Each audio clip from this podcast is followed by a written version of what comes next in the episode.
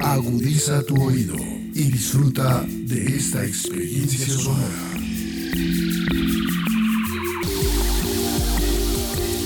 Este es un podcast Radio Unal.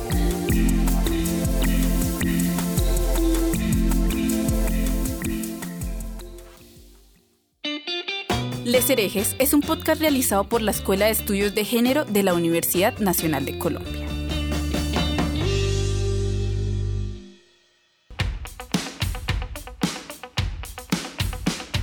Les herejes disienten de las estructuras hegemónicas impuestas, controvierten sobre creencias que parecen inamovibles y proponen, desde una perspectiva feminista, nuevas opciones para comprender y construir otras formas de pensar y sentir la vida.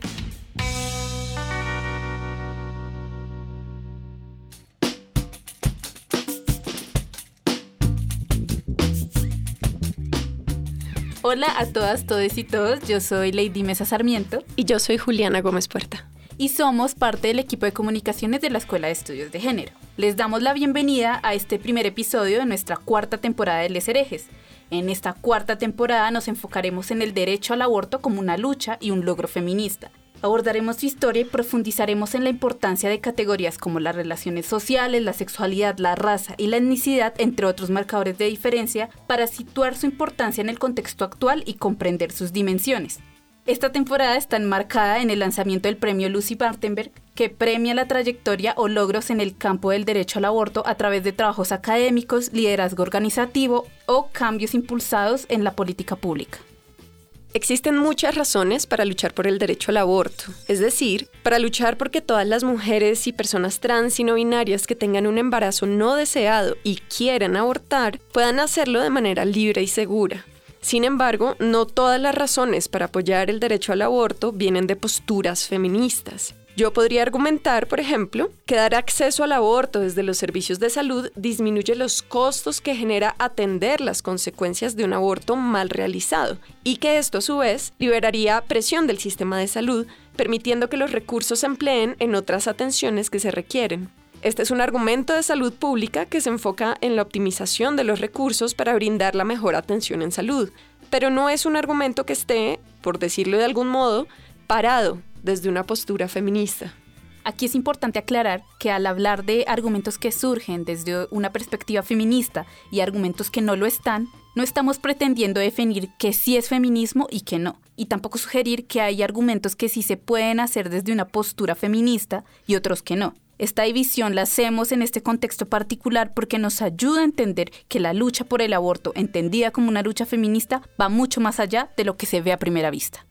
El aborto como lucha feminista trae consigo concepciones antipatriarcales del género, de la sexualidad, de la reproducción, la maternidad, entre muchas otras cosas. Es por esto que la lucha por el derecho al aborto constituye una pieza clave en toda reivindicación de autonomía e igualdad.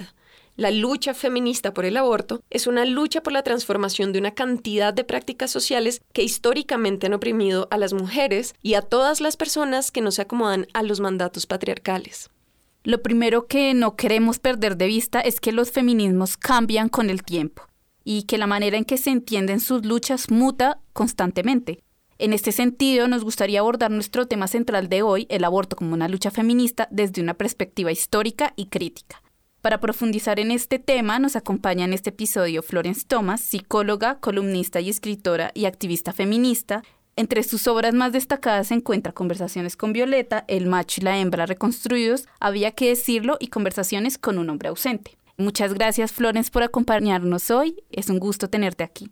Gracias mil, de verdad estoy muy contenta de estar en la Universidad Nacional, estar con ustedes compartiendo. Y cuando tú me presentas, falta tal vez lo principal. Fui profesora de la Universidad Nacional, profesora emérita durante 30 años. Entonces eso para mí es lo fundamental. Es decir, gracias a la Nacional, yo me volví feminista y puedo hablar con ustedes hoy. Esto. Eh, entonces, muchas gracias de verdad por la invitación. Florence, tú que has participado activamente en la lucha feminista en Colombia, ¿cómo dirías que se ha entendido la lucha por el aborto desde el feminismo situado en sus diferentes épocas?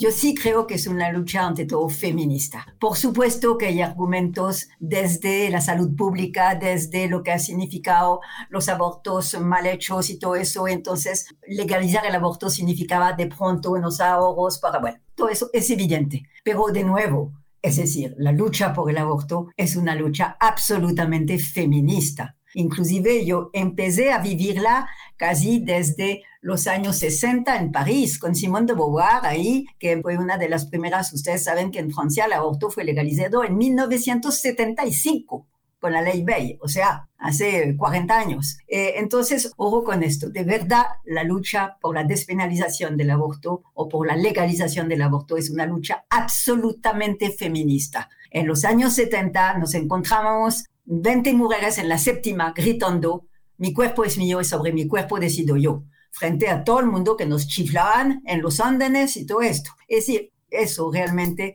es eh, los inicios de la lucha por la legalización del aborto en Colombia, ¿no? Por lo menos para empezar a hablar de esa palabra absolutamente estigmatizada culturalmente, una palabra que casi no se podía nombrar, que es la famosa palabra del aborto. O de, era tan cargada semánticamente esta palabra que de hecho, nos tocó a un momento empezar a decir la interrupción voluntaria del embarazo, porque ya no se podía pronunciar esa palabra aborto, era impresionante, ¿no? Ya, lo que podemos mostrar actualmente, y, me parece súper interesante, es que ya hay dos palabras que ya gracias probablemente a la generación de ustedes, bueno, también a la mía, por supuesto, pero yo creo que los jóvenes feminismos, todos estos feminismos de hoy han ayudado a esto, yo creo que hay dos palabras actualmente que se están desestigmatizando, que son la palabra aborto y la palabra feminismo. Es decir, estos cambios culturales, ¿no? Creo que gracias al Me Too, gracias a todo lo que pasó hace unas décadas y todo eso, o hace unos cinco, ocho años, realmente la palabra feminismo se utiliza mucho más tranquilamente porque yo les digo eso a dos mujeres muy jóvenes que me están escuchando ahí con ustedes, pero no se imaginan lo que significa decir yo soy feminista cuando llegué en 1970. Es decir, eso era otra cosa completamente, ¿sí? Entonces eso me parece que hay que anotarlo primero. En segundo lugar, sí, es decir, volver a decir que es una lucha de las feministas, absolutamente, una lucha que tiene que ver con argumentos, eh, con miradas, digamos, éticas, filosóficas, medicales, de derechos, de ciudadanía plena. Es decir, es, es por eso que ha sido tan complejo, es decir, luchar por la legalización o por esa palabra aborto, por su estigma, por todo esto, es que toca a múltiples problemas muy serios, muy difíciles, que son, sí, filosóficos, éticos, de justicia, de ciudadanía plena, de qué significa ser ciudadana. Es decir, significa entonces que mi cuerpo no me pertenece. Entonces, eso ha significado una lucha larga que en Colombia de verdad se inició tal vez con el primer gran encuentro feminista latinoamericano y del Caribe en 1981. Ya las mujeres aquí hablaron de la recuperación del cuerpo. Eso era absolutamente fundamental. Mi generación en los años 70, 80, 90, cuando se conforma el grupo Mujer y Sociedad, inclusive en la Universidad Nacional, es decir, eso es un trabajo que hicimos, ¿sí? es decir, lo que nos preocupaba ante todo era esta apropiación cultural de nuestro cuerpo, como si nuestro cuerpo no era una especie de ente que no nos pertenecía, que estaba, quién sabe, pues perteneciendo evidentemente a la cultura patriarcal, ¿no? Y muy ligado a lo que significaba la sacralización de la maternidad. ¿Sí? Es decir, de un país que está entregado a la Virgen de Chiquinquira. Y simplemente, es decir, yo digo eso, es un poco chistoso, pero es eso. Es decir, eso es de una fuerza monumental. En los 70 no se imaginan hablar de que una mujer no quería ser madre, era impresionante. Entonces, miren el trabajo que hemos hecho, porque hoy día todavía hay un montón de la generación de ustedes, de Lady y todo eso, lo están pensando mucho. ¿Será que voy a ser madre o no? ¿Y cuál es el problema? ¿Cuál es el problema? Es decir, y además porque sí hay, hubo una politización, una problematización. Hablas de que en los 70s, en los 80s, se encontraban en un escenario de sacralización de la maternidad en un país que es pues, católico, eh, principalmente, y su lucha principal era por reclamar su propio cuerpo. Y también nos hablas de que en los 2000 se continúa esta lucha por el derecho al aborto, pero se va más hacia la problematización de la maternidad. Y aquí yo agregaría también la problematización de lo que es ser mujer como no definida por eh, la maternidad, por ser madre. No sé si nos podrías comentar un poco más acerca de estos dos momentos, cuáles son las diferencias que ves sí, en cada uno.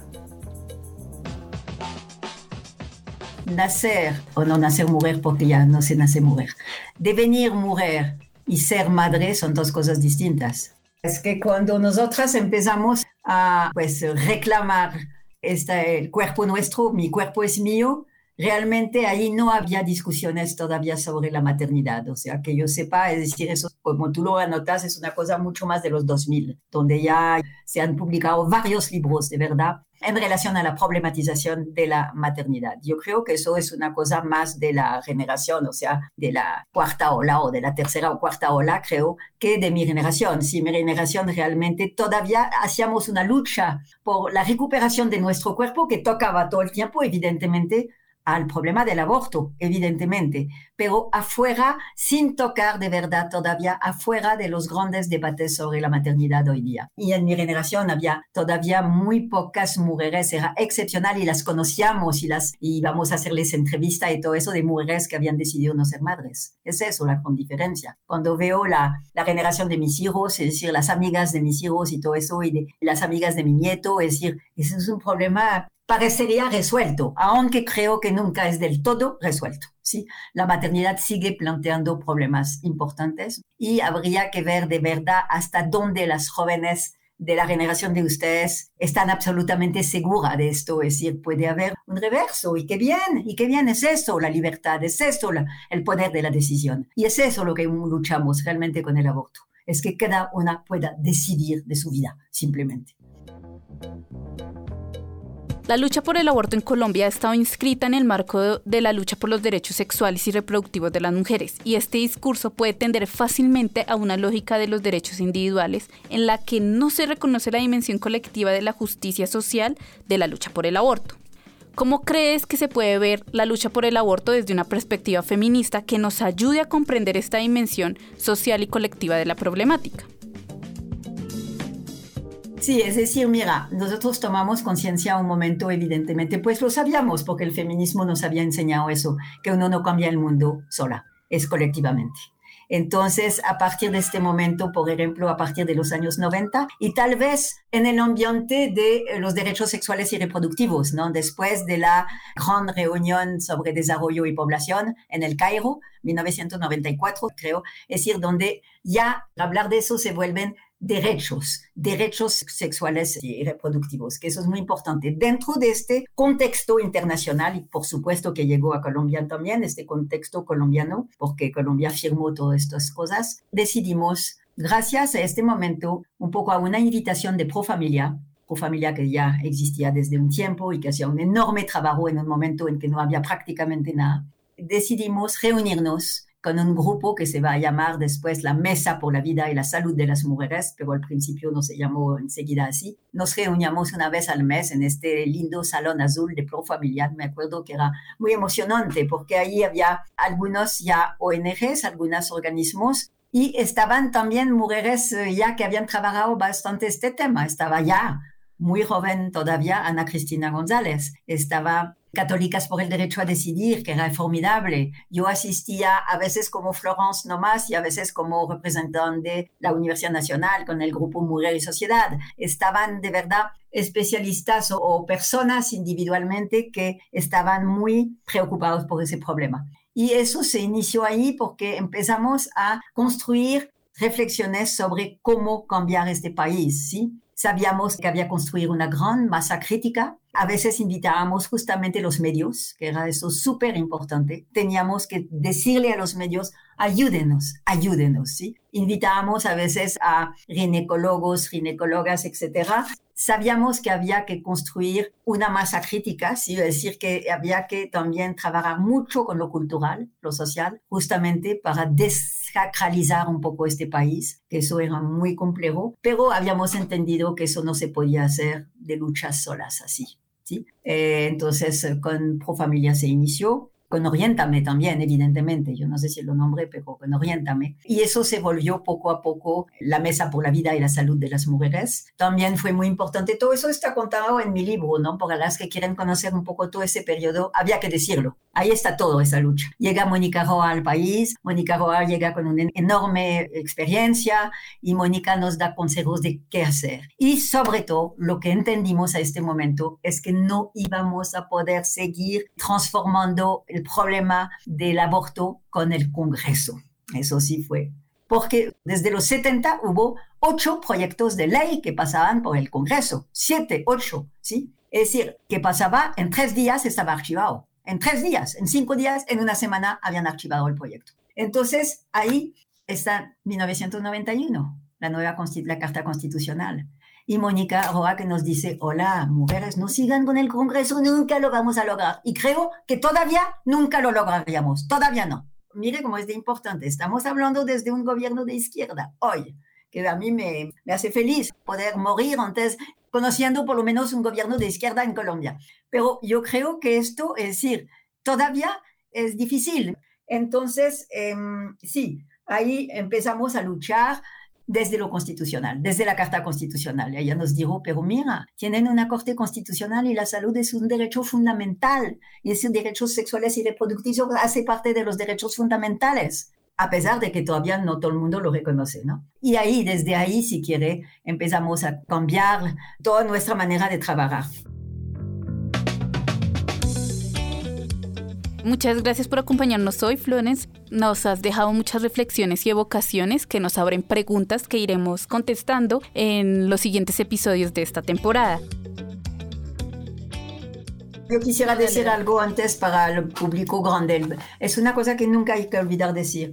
El aborto hoy día es legal. No es obligatorio no es obligatorio, es decir, y eso es la gran diferencia entre los antiderechos y nosotras las feministas. Los antiderechos obligan a todo el mundo a seguir sus... Nosotros no, es decir, yo puedo perfectamente hablar y tener una amiga hasta que no está de acuerdo con el aborto. Bien, lo que queremos es que cada mujer tenga esta posibilidad de decidir. Es eso. Yo, por lo menos, Sí, tengo críticas a los antiderechos, por supuesto que sí, como feministas, pero quiero decir, bien, bien, es decir, eso eso es la libertad de pensamiento, eso depende de las historias de cada uno, etc. Entonces es eso, pero repito, el hecho de que tengamos un fallo de la Corte Constitucional maravilloso hoy día para todas las mujeres que puedan utilizarlo significa simplemente decir esto, la posibilidad, la libertad para decidir.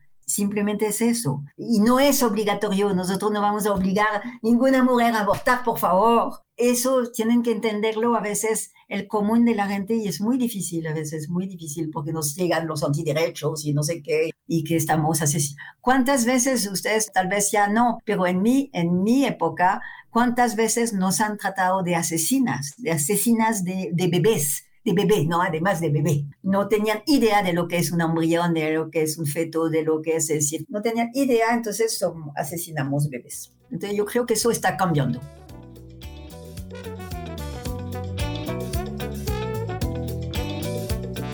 A las personas que nos escuchan les invito a que sigan nuestras redes sociales, nos encuentran como Escuela de Estudios de Género y allí publicamos eventos y convocatorias y algunas otras cosas que traemos para ustedes desde la Escuela de Estudios de Género. En este episodio nos acompañó Florence Thomas. Fue conducido por Lady Mesa Sarmiento y Juliana Gómez Puerta con apoyo de la Escuela de Estudios de Género y podcast Radio UNAL. La producción estuvo a cargo de Alejandra Carvajal. Muchas gracias por escucharnos.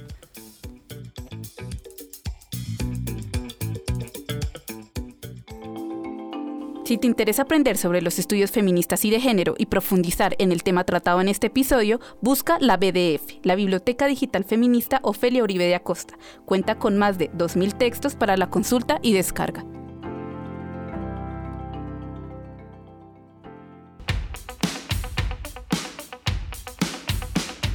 Les herejes disienten de las estructuras hegemónicas impuestas, controvierten sobre creencias que parecen inamovibles y proponen, desde una perspectiva feminista, nuevas opciones para comprender y construir otras formas de pensar y sentir la vida.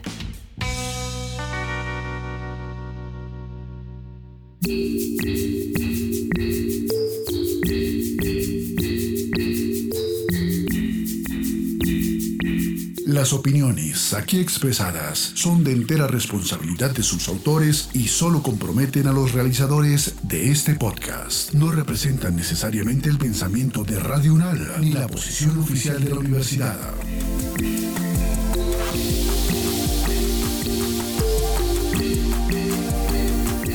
Este y otros podcasts en nuestro sitio web podcastradio.unal.edu.co. Síguenos en nuestras redes sociales. Nos encuentras como Podcast Radio Unal. Universidad Nacional de Colombia. Proyecto cultural, científico y colectivo de nación.